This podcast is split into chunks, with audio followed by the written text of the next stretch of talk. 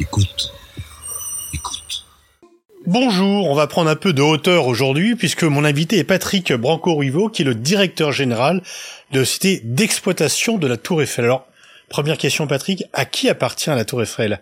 À tous les Français, mais plus précisément. Alors, elle appartient effectivement à tous les Français, j'irais même euh, à l'ensemble des citoyens du monde parce que cette tour Eiffel, elle est universelle. Euh, elle appartient avant tout à la ville de Paris, qui en est propriétaire avec la métropole du Grand Paris.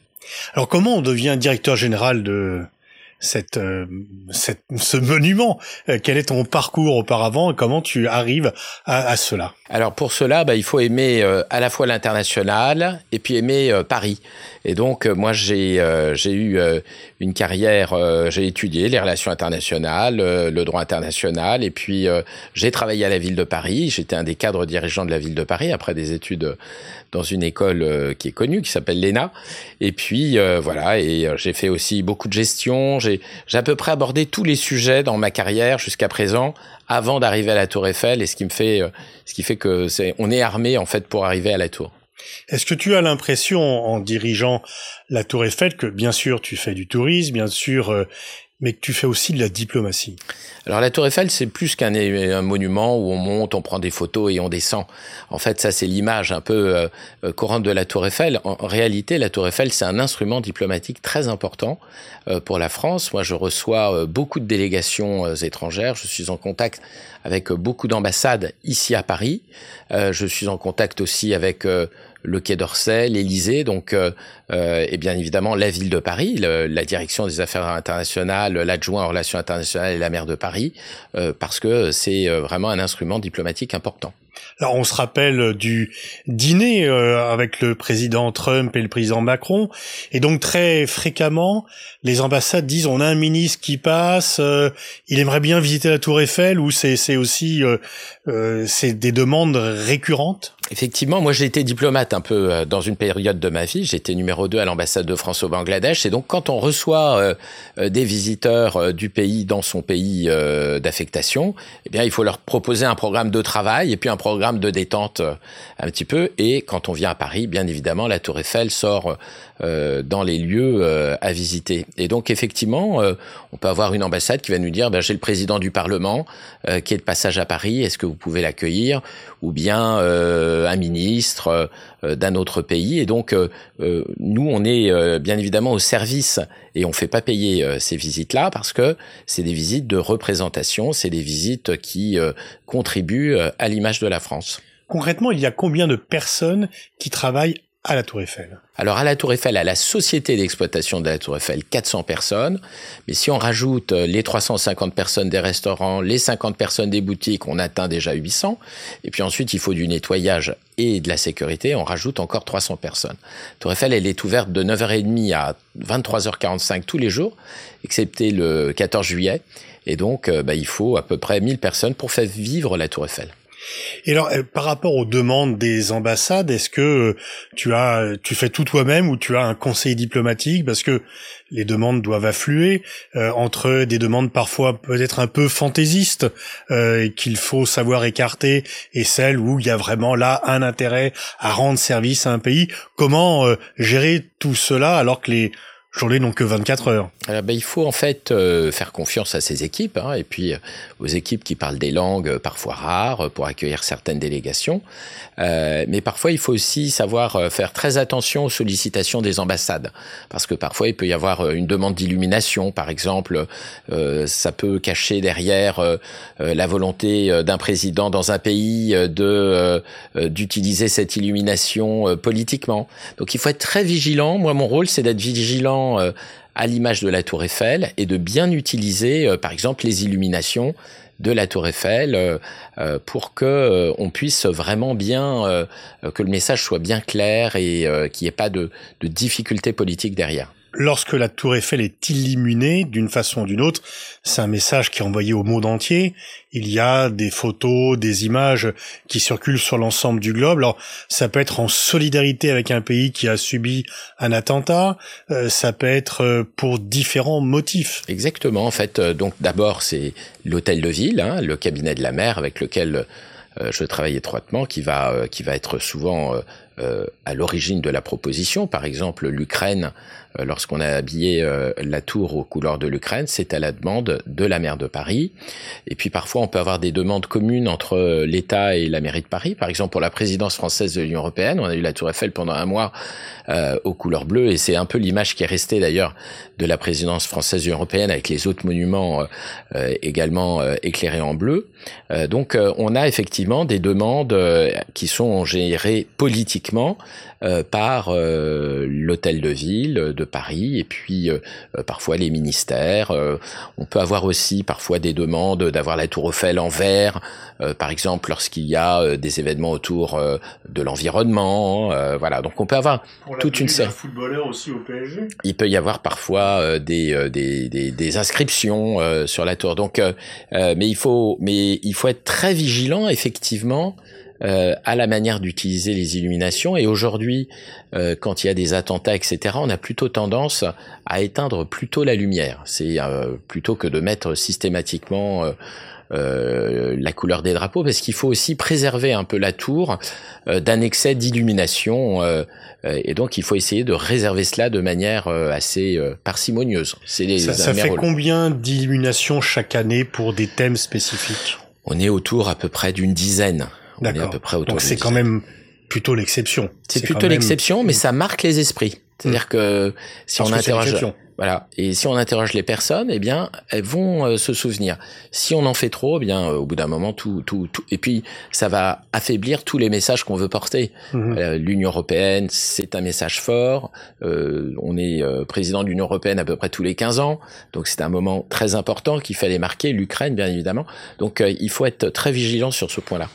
Est-ce que l'on peut dire que la Tour Eiffel est le monument le plus connu de Paris, le plus identifié en tous les cas par les non-parisiens ah, Je pense que même à, travers le monde, moi quand j'étais diplomate au Bangladesh et que j'allais dans la campagne euh, bangladaise où les enfants avaient vraiment peu de références euh, sur ce qui était en dehors du Bangladesh, quand je disais France, euh, il disait Zinedine, Zinedine Zidane et la Tour Eiffel.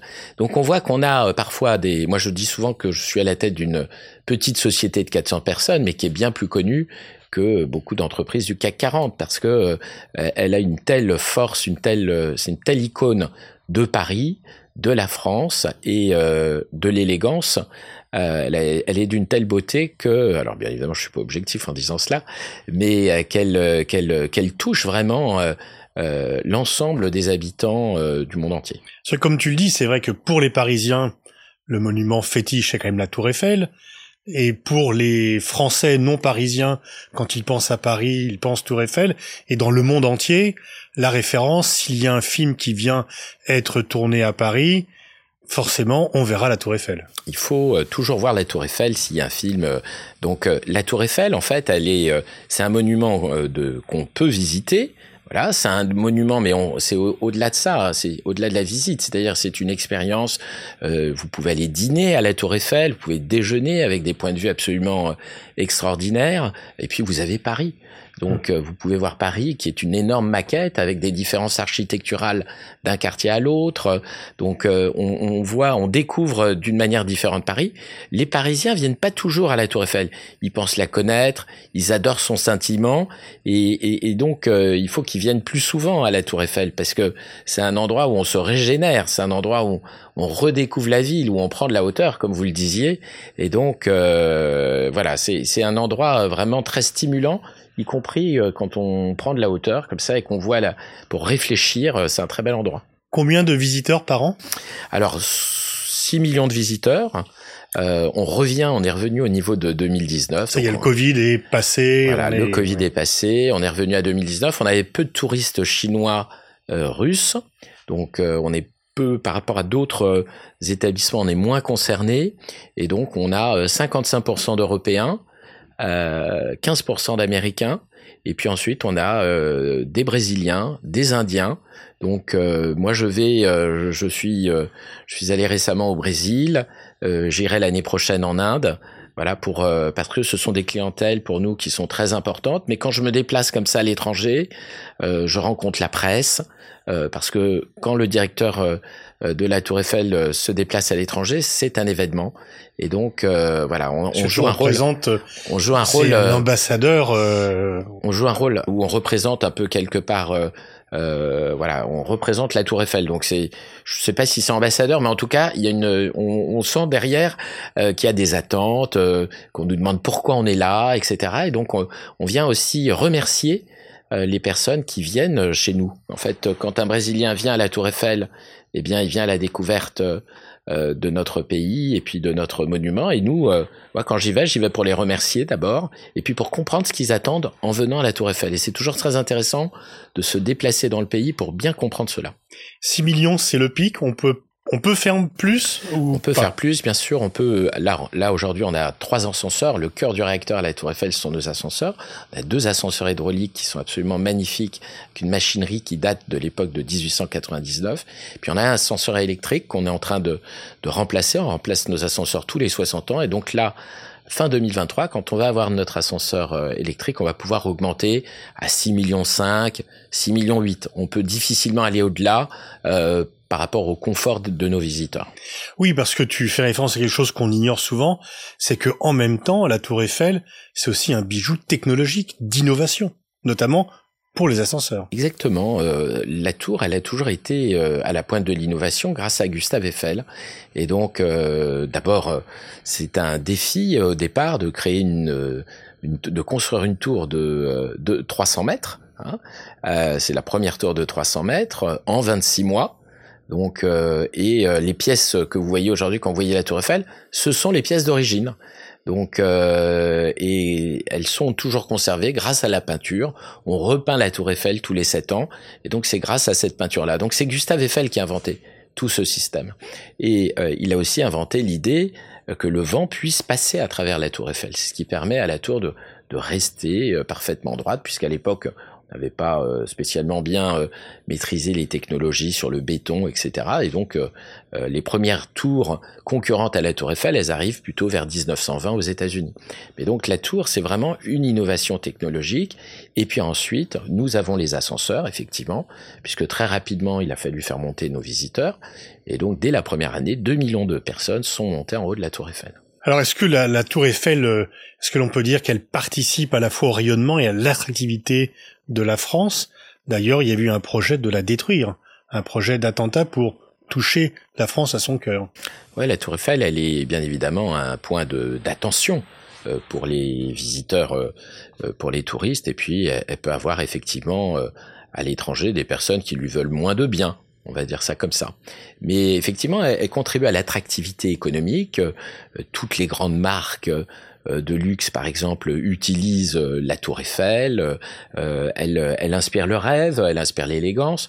Nous, nous travaillons aussi avec des marques qui représentent la France. Vous voyez, on représente la France. Et, et là, par exemple, la dernière publicité d'Air France, eh bien, elle est tournée à la Tour Eiffel autour de la notion d'élégance. on a des partenariats comme ça avec. on a rajouté, nous avons Frédéric Canton et, Thierry Marx qui sont nos deux chefs, et on a rajouté le chef Pierre Hermé avec des macarons euh, spécialement euh, de la Tour Eiffel. Donc on, essaie aussi, nous, de mettre euh, en avant les savoir-faire français, le Made in France, ça c'est très important pour moi. Dans nos boutiques, de plus en plus, on a notre marque Tour Eiffel avec des produits euh, Made in France. C'est pas toujours simple parce que parfois il y a sur certains produits des productions qui sont plus difficiles dans le textile, etc. Mais on s'accroche et on y arrive. Et puis il y a un club qui a le logo de la Tour Eiffel sur son maillot. Exactement. Donc euh, effectivement, il y a des liens. Euh, ils ont le Paris Saint-Germain a dû demander l'autorisation à la société d'exploitation pour le faire ou parce que en fait, je pense que le logo est quand même pas libre de droit? Non, le logo est libre de droit en fait. Toutes les Tours Eiffel sont libres de droit. En revanche, euh, quand c'est pas libre de droit, sinon moi je serais la Tour Eiffel serait milliardaire. Mais en fait, c'est que lorsqu'on prend en photo la nuit la Tour Eiffel, ou lorsqu'on la prend euh, en train de scintiller pour des raisons commerciales.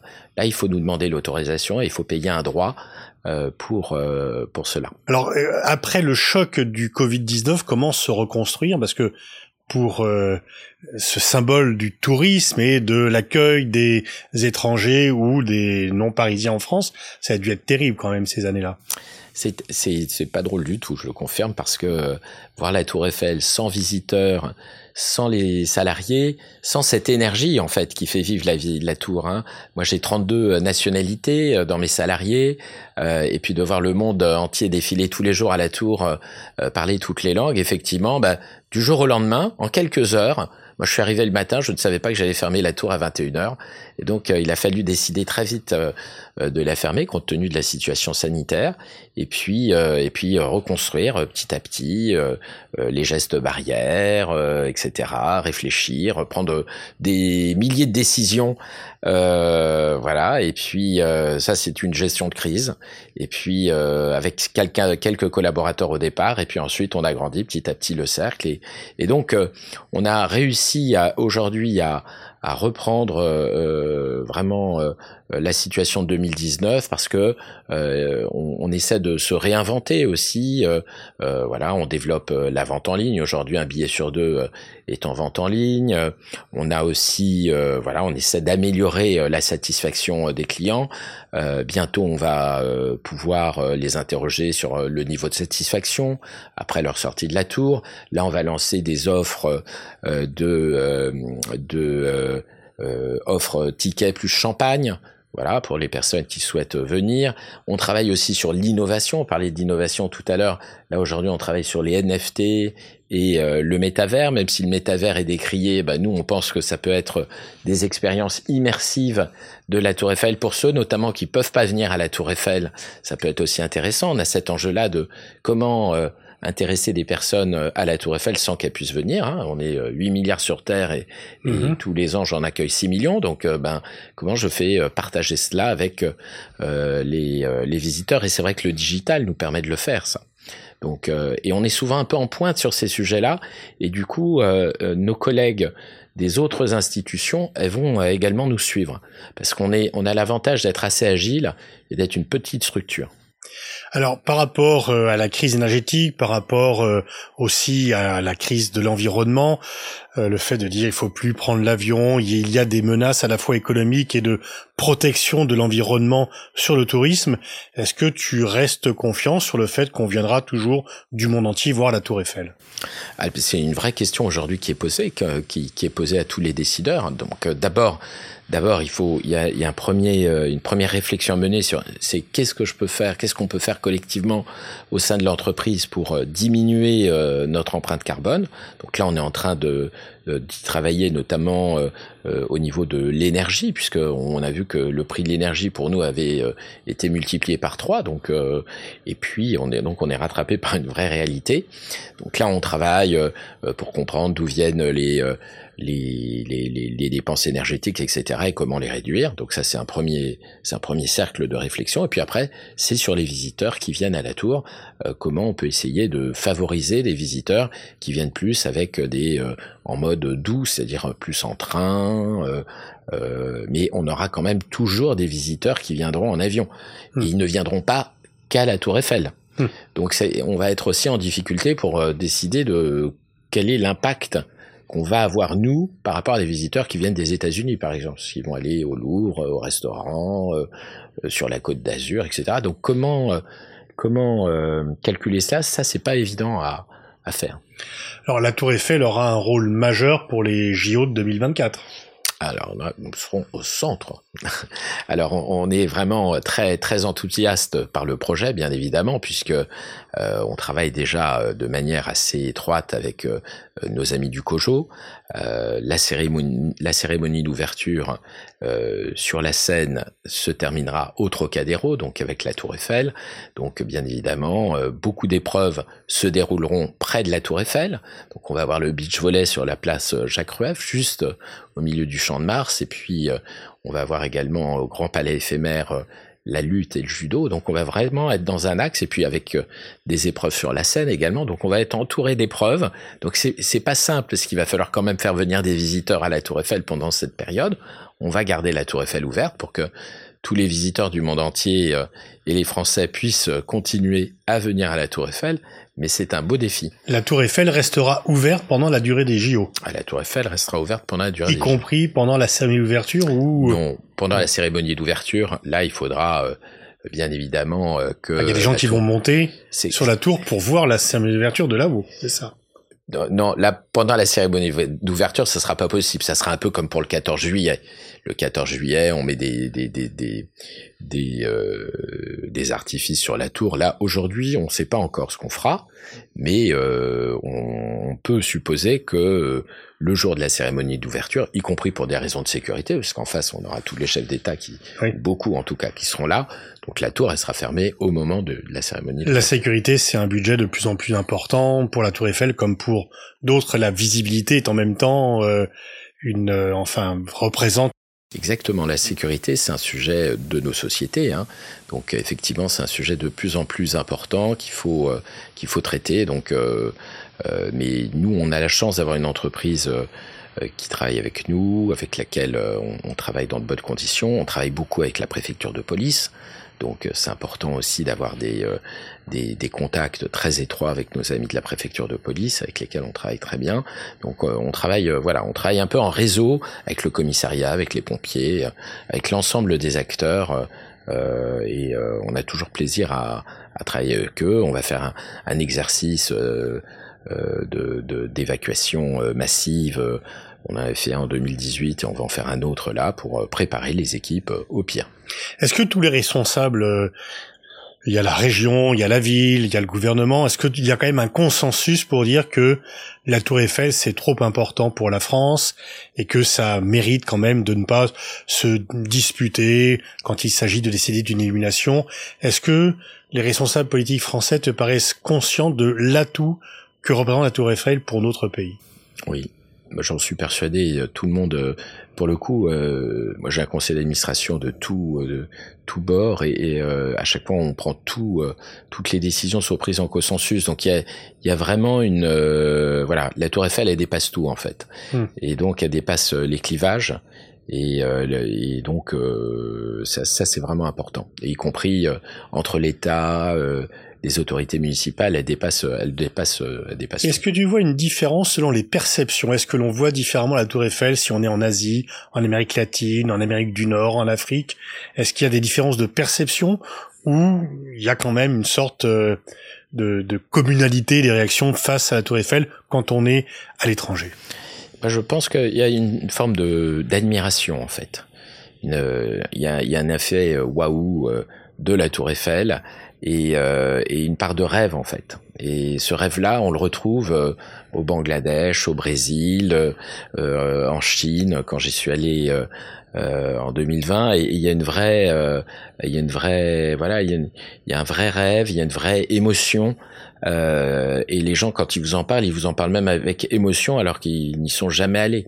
Donc ça, c'est toujours très fort comme euh, comme témoignage, et donc euh, euh, ce qui prouve qu'il faut aussi aller vers les, les pays et pas uniquement attendre qu'ils viennent vers nous. Ça, c'est vraiment important. Merci Patrick pour cette présentation et on connaîtra un peu mieux. Je crois qu'il est utile de réfléchir effectivement. On connaît l'attractivité touristique, mais de voir le rôle diplomatique que la Tour Eiffel peut également jouer. Merci, Merci Pascal Boniface.